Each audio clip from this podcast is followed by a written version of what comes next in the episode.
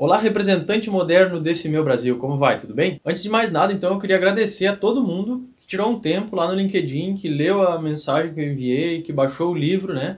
Então, eu gostaria de agradecer muito a todos vocês. Se você ainda não baixou o seu livro, entre em representantemoderno.com.br e baixa lá. O nome do livro é O Fim dos Meses Ruins com 25 e-mails por dia. O Guia da Prospecção Moderna. Então espero que tu goste lá. Entra no site, pode baixar lá. Nesse livro eu conto tudo que funcionou para mim e eu espero que ajude você também na sua rotina diária de venda. Nesse vídeo aqui, eu quero falar da importância do representante comercial ou qualquer outro profissional manter um bom registro de todas as suas atividades. Eu vou contar como que eu saí de um grande apuros, um apuros pessoal, de falta de, de dinheiro em um determinado momento, graças a um bom trabalho de documentação que eu tinha feito mais de seis anos atrás. Então vamos lá. E se você for novo por aqui, seja bem-vindo ao Representante Moderno.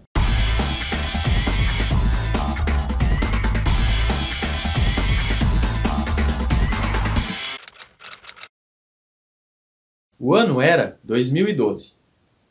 Haviam sido contratados para projetar uma máquina que encaixotava frascos de desinfetante por uma empresa lá de Goiás. Nessa época, eu já estava formado como técnico em eletrônica, já estava cursando a minha engenharia elétrica e fui recrutado para ser o programador principal desse projeto. Aí depois de alguns meses de desenvolvimento, nós conseguimos finalizar tudo e fui lá eu, né, bem faceiro para fazer a instalação daquela máquina. Um guri, 20 e poucos anos. E por ter vindo de uma cidade pequena, uma família humilde, naquele momento ali, ser o responsável por toda a parte de programação daquela máquina, toda a parte elétrica daquela máquina, era para mim uma, uma grande responsabilidade né, dentro daquele contexto. Bom, mas eu fui lá, não desanimei.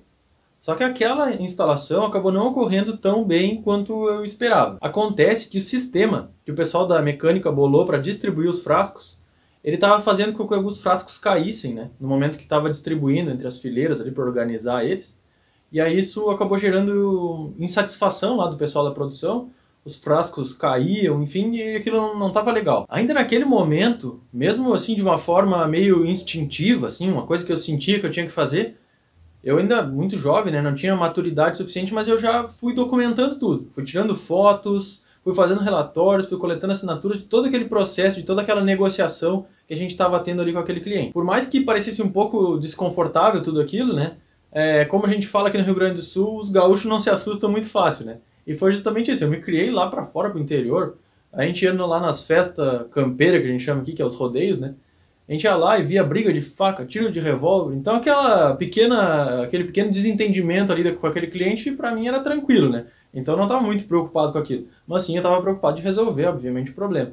Mas naquele momento eu consegui man eh, manter bastante a calma ali. E isso ajudou bastante para que a gente conseguisse resolver de uma forma bem diplomática, né, toda aquela situação. Então, durante o restante daquela instalação, eu ficava fazendo relatórios, ia pro hotel de noite, ficava digitando tudo, colocando as fotos, fazendo as várias setinhas apontando, ah, o problema estava aqui, o problema estava ali. E já de noite mesmo, às vezes era madrugada, eu já ficava mandando aqueles e-mails porque eu queria mostrar bastante proatividade, né? Aí o cara, o guri novo ali, né, cheio de gás, né? Então eu tava na, indo naquela viagem como responsável ali pelo projeto, eu tava, né, com todo o gás ali, mandando aqueles relatórios, sendo super, super proativo, assim. Né? Bom, aí a gente chegou num consenso, voltamos para nossa fábrica aqui no sul e fabricamos todas as peças que precisava, enfim, nos preparamos voltamos novamente para Goiás para refazer a instalação, na verdade para fazer as modificações necessárias. Aí nesse retorno a gente mudou todo o sistema lá, sistema de distribuição de frascos. E aí o cuidado com a documentação teve que ser redobrado. Por quê?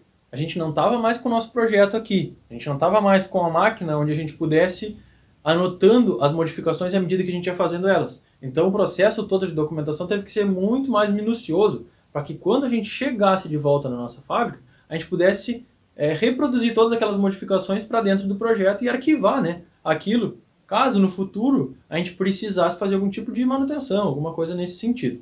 Então, esse trabalho de documentação foi muito, muito reforçado nesse retorno que a gente teve lá no cliente. E até fazendo um parênteses aqui, né? Eu acho que foi por essas e outras que eu acabei me inclinando então para a área comercial. Afinal de contas, nós vendedores sabemos bem o que é estar, né, em alguma situação de pressão. Eu imagino que você já deve ter passado por isso muitas vezes, né? Então, por essas e outras eu acabei criando essa casca grossa, né? Afinal de contas, lidando com a área técnica, depois migrando para a área comercial, a gente acaba é, criando um pouco mais de resistência em relação a esse tipo de situação, né? E você aí que está assistindo esse vídeo, quais foram os, os, momentos da sua vida que tu já passou por uma situação como essa, que tu teve que é, ser um pouco mais diplomático, que tu ficou numa situação assim delicada com algum cliente.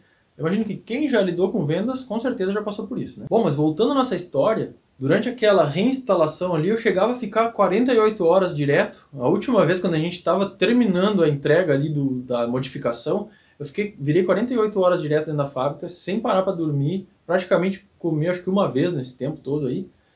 E aí, enfim, a gente conseguiu deixar tudo aquilo ali funcionando, todo mundo ficou feliz naquele momento.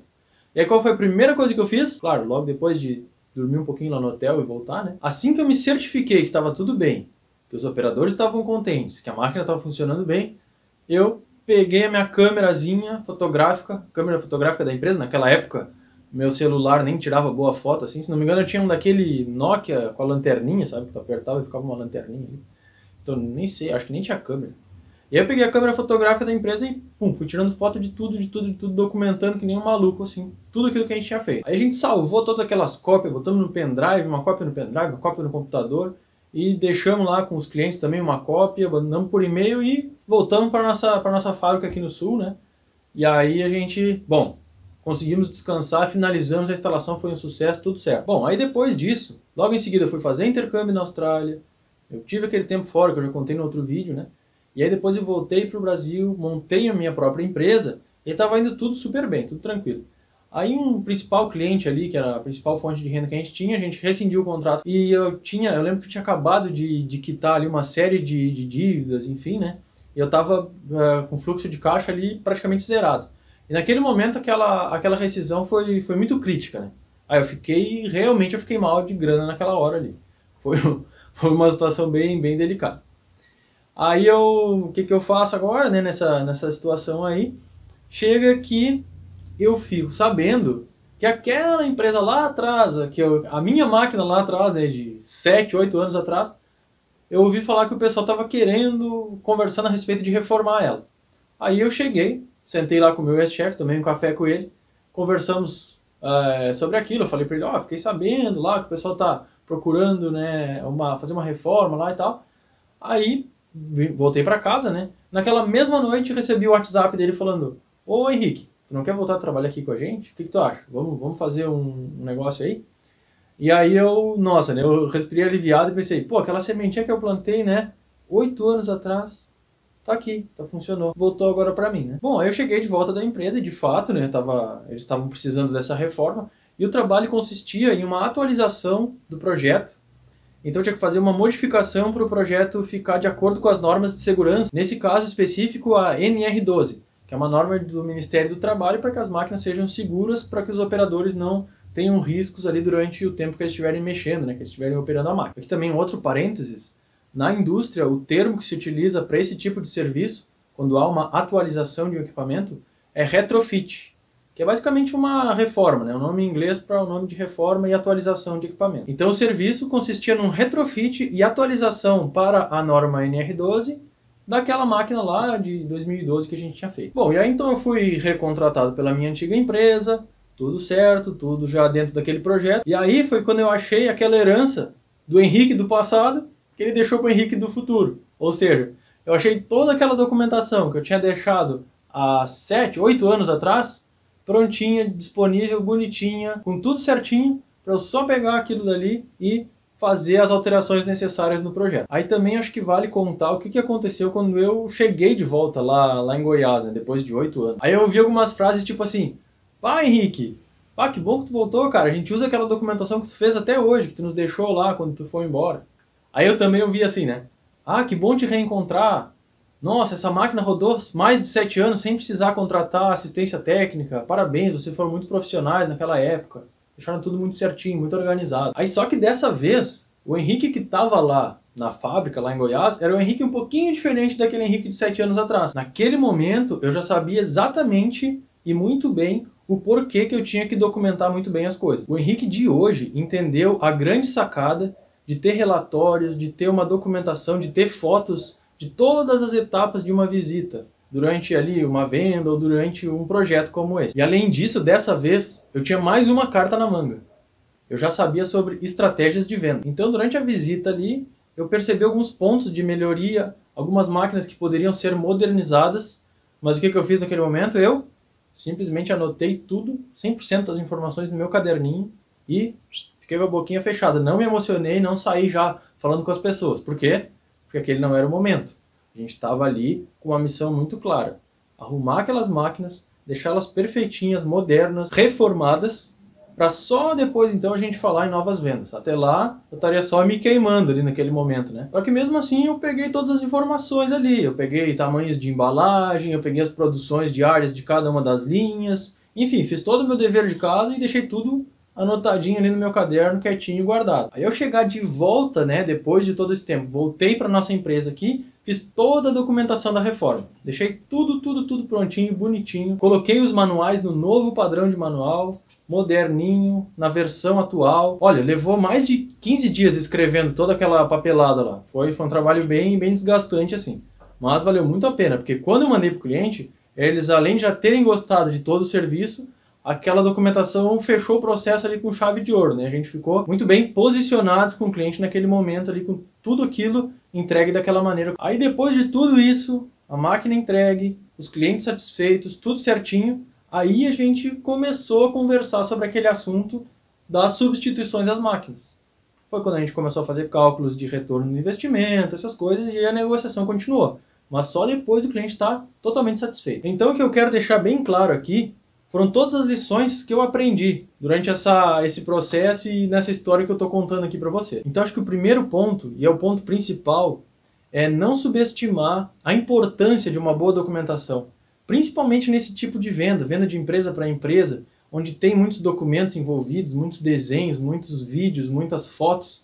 Tem que documentar isso de uma forma muito certa, muito boa. Eu acho que o segundo ponto também é a importância de se fazer bons amigos ali no, no chão de fábrica. E o que, que eu quero dizer com isso?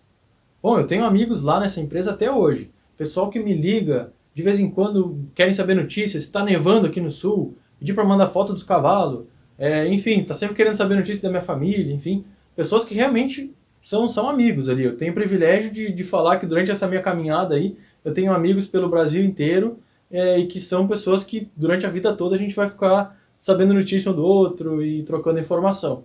E uma coisa eu garanto, a gente pensa que a gente tem que estar sempre envolvido e, e, e desprendendo nosso tempo com os decisores, com os gerentes, com os diretores, mas no final das contas é esse pessoal ali, os teus amigos, os caras da manutenção, os caras do chão de fábrica, que vão pegar o telefone e te ligar. Ô Henrique, seguinte, cara, teve aqui um concorrente teu e eles estão fazendo um orçamento de máquina, te mexe aí. Então, reforçando, é muito importante ter esses aliados em todas as áreas da empresa. Quanto mais aliados tu tiver dentro daquela empresa, melhor. Às vezes tu acha que a gente acaba pensando que é uma perda de tempo, mas não. A gente vai ganhar isso no longo prazo, com certeza. E um terceiro ponto, assim, que é fundamental, é nunca achar que é bobagem ou que é perda de tempo fazer um trabalho bem feito, fazer um trabalho não esperando nada em troca, mas assim, com toda a vontade, com toda a sua atenção. A gente nunca sabe, mas com certeza sempre vai ter alguém que está observando aquele trabalho e naquela hora ele não vai dizer nada pra gente, mas um tempo depois ele vai vir e vai falar assim: Bah, eu lembro de ti, cara. Pô, tu fez aquele trabalho brilhante lá tanto tempo atrás. Então, acho que essa lição assim, é fundamental. A gente está sempre preocupado com o zelo das nossas, é, das nossas tarefas, das coisas que a gente faz e do valor que a gente entrega para as pessoas. Hoje em dia, então, é, é, é, muito fácil manter assim um bom contato, um bom relacionamento com os nossos amigos empresariais, né? Então, por exemplo, no LinkedIn mesmo, eu tô toda hora falando com, com os representantes, meus amigos lá. Toda hora mandando notícia para eles, eles estão me mandando notícia de volta. A gente está sempre em comunicação ali. Por quê? Porque é muito importante a gente manter esses relacionamentos, essas amizades que a gente tem ao longo do tempo. Né? O melhor tempo é agora. Trabalhar, vender, conservar relacionamento. Então, não pense duas vezes antes de começar e partir para a documentação. Por exemplo, guarde todas as fotos que seu cliente manda no WhatsApp. E aqui eu vou dar uma dica. Dá para usar o Google Fotos, tem uma configuração que você faz que dá para colocar todas as suas fotos, vídeos, tudo lá. É ilimitado. Quando você faz uma conta do Gmail, automaticamente você já tem acesso ao Google Fotos, não precisa pagar nada. Então, tire foto de tudo, armazene tudo na sua nuvem. Eu vou explicar um pouco mais o que é nuvem, né, em próximos vídeos aí, mas enfim, fica a mensagem aqui agora. E quando ninguém mais tiver aquelas fotos, quando toda aquela informação tiver ido por água abaixo, adivinha? Você terá as fotos, você terá os arquivos.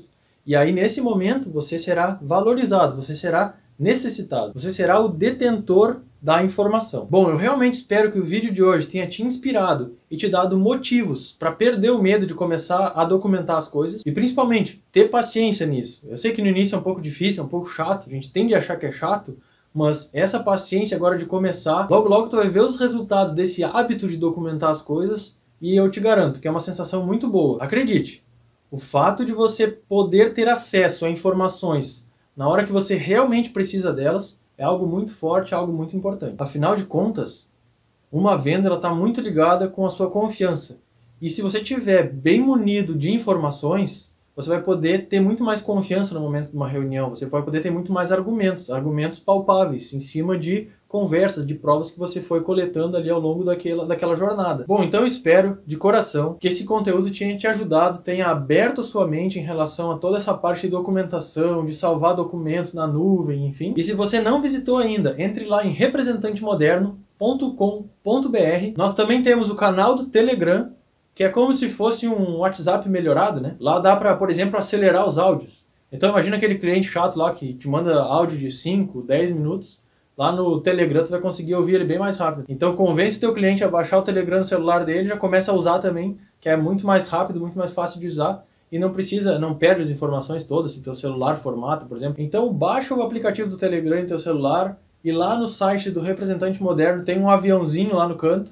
Então naquele aviãozinho dá para entrar no nosso canal do Telegram. E lá eu coloco todos os vídeos, toda semana, todo dia, na verdade, eu coloco vídeos novos e alguns áudios lá também. Então entra lá no canal que dá para se aprofundar muito mais nesses assuntos aí que o representante moderno trata todo dia. Então é isso aí.